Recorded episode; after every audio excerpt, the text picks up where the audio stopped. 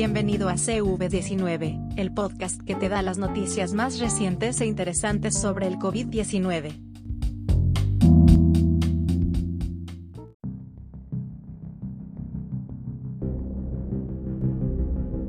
Bueno, esta una noticia relevante acerca del COVID-19 es la tormenta invernal en Texas, como el, en el estado que más energía produce de los Estados Unidos mexicanos. Millones de personas se quedaron sin electricidad.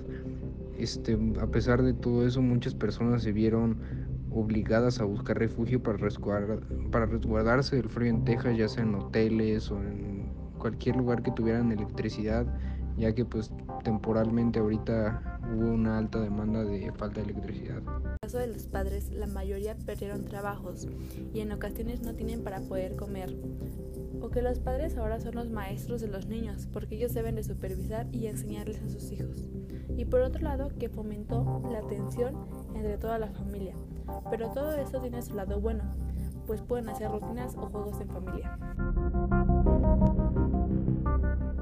Entre otras noticias. La Organización Mundial de la Salud aprueba el uso de la vacuna de AstraZeneca de Oxford para emergencia contra el COVID-19.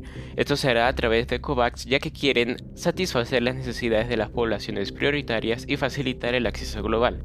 El Grupo Asesor Estratégico de Expertos en Inmunización recomendó que esta vacuna se la aplicara a la población de 18 años o más, ya que ellos son los más probables de infectarse.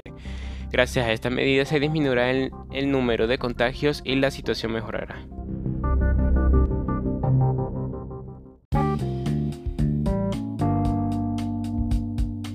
Has escuchado el podcast CV19 presentado por José Pablo Bolio. Yoltsin Núñez. Mauricio Manzanilla. Gracias por escuchar.